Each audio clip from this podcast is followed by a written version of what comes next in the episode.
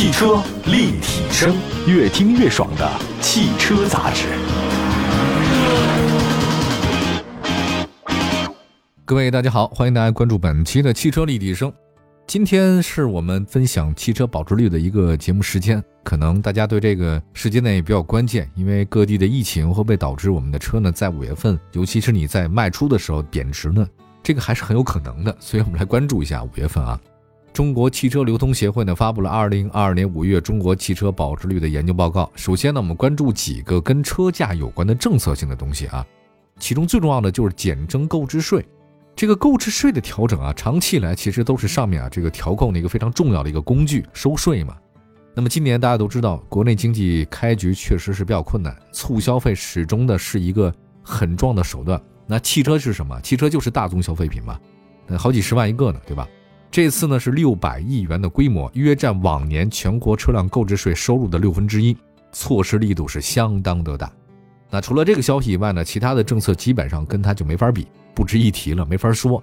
当然呢，可能简单提一下的话呢，其他所有涉及汽车行业的措施，还包括了放宽的汽车限购，还有汽车央企发放的九百亿元的商用货车的贷款。呃，另外呢，还有说要引起联动、延期、还本付息等等各种政策。就是大家可以想而知，现在就是促消费啊，希望大家去买东西。那说了一个政策呢之后，我们再说一个跟车价有影响的热点事件，就是粤港澳大湾区的车展。那这次呢，北京车展呢，因为众所周知的原因被推迟了，所以五月二十八号开幕的粤港澳大湾区车展呢，就成为今年国内（括弧线下啊）首个大型车展。我看了一下他们展会那个标题呢，叫做“新能源及智能汽车博览会”。如果是这个标题的话呢，强调的肯定就是新能源啊，包括是研发。传统豪华品牌 BBA 车主呢置换新能源和智能车，我觉得这就是一趋势。我前两天有一个朋友，他平常开的是奔驰 E 的啊，突然有一天很兴奋的跟我说，他那天试乘试驾了一个什么新能源车，把他给激动的啊，他说里面的功能实在是太强悍了。那接下来时间，我估计他不会再开奔驰了，就想开新能源。呃，所以我觉得未来啊，高端豪华车跟新能源之间会画上一个约等于号啊，这个未来是一种趋势。而另外还有个消息呢，就是广东那边、深圳那边真的促消费，大概超十亿元的消费补贴，还有以旧换新专项行动，这都是配套措施哈。我们再看一个市场的调研吧，跟车有关系的，就是新能源车市场的一个市场变化。就我们发现，消费者呢这个预期啊，以前大家买电动车还是有些看法，说续航啊、充电什么的。现在几乎没什么障碍了。那北京呢，完成了新一轮的小客车的指标配置，其中电动车相比去年多了一万个，此消彼长。那燃油车的指标那肯定减少了。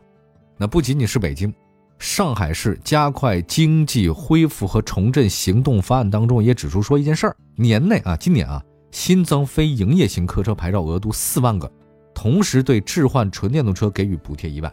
真的是一万块钱是真金白银啊！这个，所以要能补贴，那谁不想要？那另外，全国各地呢也开展了很多电动车的补贴措施，都是有的。我觉得不能算退坡了，这个还往上加码。那么还有一个有意思的现象啊，这次呢，大家都知道上海、北京啊，相继出现了这个疫情，确确实实影响了经济活动。就是我们家周边那个很多地方都是关店的啊，所以你看这二手车这市场它没法开，新店的话你也没法进。二手车市场的重心啊，现在不在北京、上海了，在其他地方，像华南。和西部地区，我们监测到的数据显示，这两个地方二手车交易相对特别活跃。我不太清楚谁在听我们节目呢？有没有华南和西部地区的朋友在公众平台里面找到我们汽车立体声，告诉我们一下，是不是你们家那个地方华南和西部地区二手车交易非常频繁？我们再来看一下保值率的这个情况吧。我觉得这个倒是跟股市的感觉真的是一样一样。那么在连续好几个月量价齐跌以后，现在二手车市场的这个底部特征。我发现跟股市是一样，很明显，二手车零售价格带引号的降无可降，少数二手车商出现零利润啊，甚至不惜亏损要把车卖出去倒腾钱。那对消费者来说呢，目前是最佳的购买一个时机嘛，差不多了。那需要指出的是，二手车保值率下降，并不意味着新车市场它就弱，相反，新车那边啊，不断的给你搞技术升级。不断的改款，还有新能源产品力啊，所以这个新车卖的很好，但二手车呢确实是有点疲软，所以你是买二手车的好时间。我们来看一下各细分市场吧。轿车方面啊，咱们先说小的吧。小型车五月份保值率是三年保率百分之七十二，紧凑百分之六十二；中型车百分之六十六，中大型车百分之七十一点六。SUV 方面呢，小型 SUV 呢是百分之六十四点四，紧凑 SUV 百分之六十一点八，中型 SUV 呢百分之六十四点七，中大型 SUV 呢百分之七十四点八，MPV 保值率百分之七十四点六。也就是说，在所有车型当中，MPV 很保值，还有中大型 SUV 依然是保值率最高的车型。大家可以看看中大型 SUV 都有什么车啊，您自己算算就知道了。另外呢，再看一下这个豪华品牌啊，大家也都非常关注啊，就是买二手车，那买的就性价比，所以买二手车的话，买豪华车人还是比较多的，尤其是 BBA 啊，这个确实是好卖。那现在很多一线城市呢，它有疫情呢，就会按下一个暂停键。那么，所以豪华品牌呢，这个市场啊，推广你也没用，它没法出来。另外一方面的话呢，五月份二手车商的资金压力是很大的，所以也使得豪华品牌二手车交易呢，占用资金量太大，特别不好交易。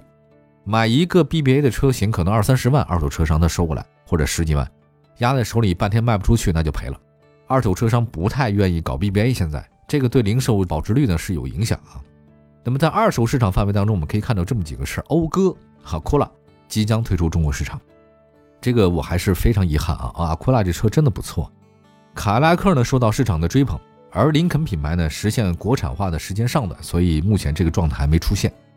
豪华品牌五月份的保值率呢，具体来看，保时捷 Porsche 啊依然是排名榜首的，三年保值率降到了百分之九十三点五，三年还能保值百分之九十三点五，这个也就保时捷这么干了，哈哈。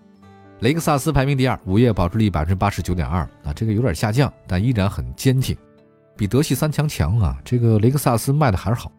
奔驰五月份保值率的百分之七十四点六，宝马百分之七十点九，奥迪百分之六十八都有所下降。所以你看，五月份这些二手的 BBA 的车型，你要买的话呢，应该是个好时间。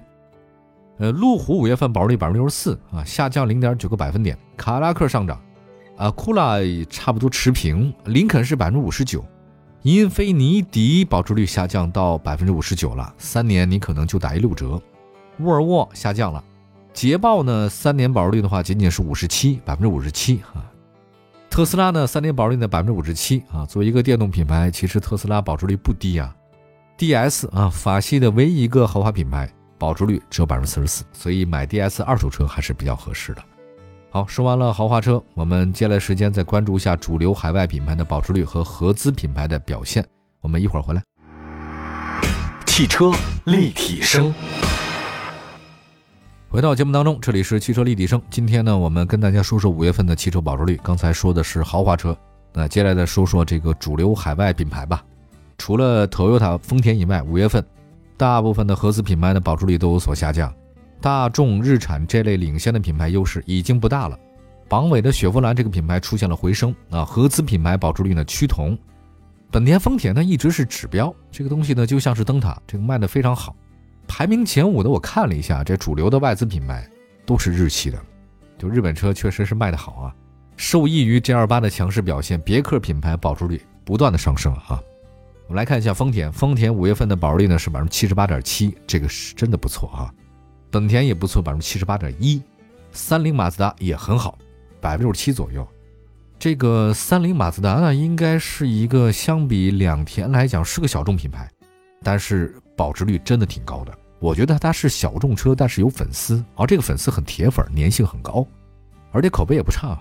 日产五月份保值率百分之六十六点六，大众百分之六十五，你看，就日系车的保值率都比德国车高。起亚下降了百分之六十四。但是起亚呢也比美系高，吉普三年保值率百分之六十四，现代百分之六十三点九，别克百分之六十三点七，福特三年保值率呢现在是百分之六十二点五。但我觉得这个新的蒙迪欧啊，价格门槛下探，还有那个四缸的福克斯，它如果出来，我觉得这个会对老款蒙迪欧啊、福克斯的保值率有所正面影响。斯柯达真的一般啊，五月份保值率百分之六十。上汽斯柯达呢近期推出一个计划，说是什么三年哈全系八折保值回购。我觉得这个难度还是挺大的，他敢说这话的话呢，市场就敢降给你看啊，啪啪打脸。咱们来看一下标致五月份保值率百分之五十六点九，雪佛兰百分之五十四点二，雷诺百分之五十三点七啊，跟雪铁龙是一样的。自主品牌保值率的话呢，看看前十五位表现确实也不大一样哈。我先说趋势吧，大家关注一下，您自己有没有开国产车啊？像五菱、宝骏、启辰，保值率是下降的。那我觉得这些车型其实本来定价就较低哈。应该是有很好的保值率，但是大家买车还是往高了买的多，那这些低端产品的话呢，可能会二手车抛弃掉。本来买二手车就买那个性价比，这个新车应该卖得好，那二手车就未必。还有一个就是 SUV 产品变得非常重要，一些自主品牌押宝 SUV，目前效果不错，所以像哈弗、荣威、蔚来啊，在 SUV 方面保值率都很高。五菱品牌保值率有所下降，但依然是百分之六十九点八。领克呢是百分之六十六点七，传祺是百分之六十六点五，差不多。哈弗也百分之六十四，启辰一样啊。长安五月份保值率百分之六十三，蔚来六十二，名爵百分之六十二点七，还有吉利、荣威、比亚迪、宝骏、红旗、奇瑞、魏都超过六成。你要这么看，自主品牌的二手车保值率还是挺高的啊。啊，再看一下电动车，在纯电动车这个市场里面，合资品牌表现不如新势力啊。新势力现在卖的非常火，像小鹏什么的，对吧？具体到车的表现来看的话，新能源车型啊，像合资纯电动小型 SUV，有一个车保值率还挺高，就是别克威兰七，这个让大家很意外哈。你确确实我也意外，它外观很好，丰富配置，纯电平台，位列所有的纯电的排行榜的第一位。哎呀，马自达 CX 三零 EV 保值率六十一下降，奥迪 Q 二 L 一创下跌，现代昂希诺纯电的保值率百分之五十九，丰田 CHR EV 百分之五十九，奕泽 E 劲情百分之五十五，标致 E 二零零八百分之五十二。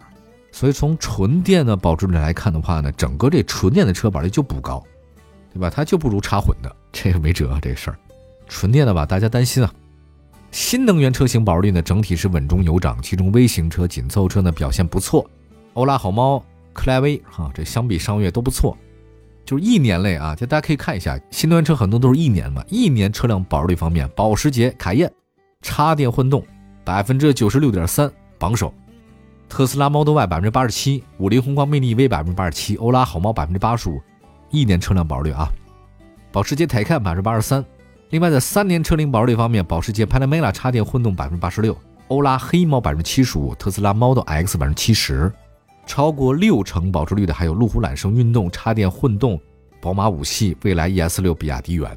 纯电的车大家买起来的话担心，但是其他车型呢会好一些哈。买保时捷这永远在保值，真是保时捷，这叫保值姐。总体来看，其实五月份二手车价格呢总体下降的。现在二手车的库存周转时间也很多增加，对于车商来讲，这个资金回笼的压力非常的大。还有一个是取消国五二手车的限迁，这个是好事儿啊！全国不是要搞大市场吗？这个是有助于大市场的建立。那因为我看到一个数据，说是国五汽车保有量超过六千万辆，占到所有现在车型保有量的百分之二十以上。国五二手车的交易量占全国交易量的近百分之四十。如果把国五的打通了，全流通了。那绝对是这个行业的利好嘛。另外呢，五月汽车市场呢比四月稍好，汽车生产运输呢逐渐的恢复，这个是对的。但是汽车消费不能一蹴而就啊，它需要一定时间。汽车流通行业呢处于不景气的这种区间啊。六月份也是传统淡季啊，现在大家知道芯片也短缺，我觉得六月份是不是我认为可能会比五月份的疫情防控会放松一些？那么上海呀，像北京还有其他地方应该会得到一些缓解。期待我们复工复产能够更加顺利，然后大家呢买车的时候呢也不会因为供需关系而产生影响。好，感谢大家关注本期的汽车立体声，祝福大家都能买到自己喜欢的爱车。明天同时间我们在节目中不见不散，朋友们，明天接着聊，拜拜。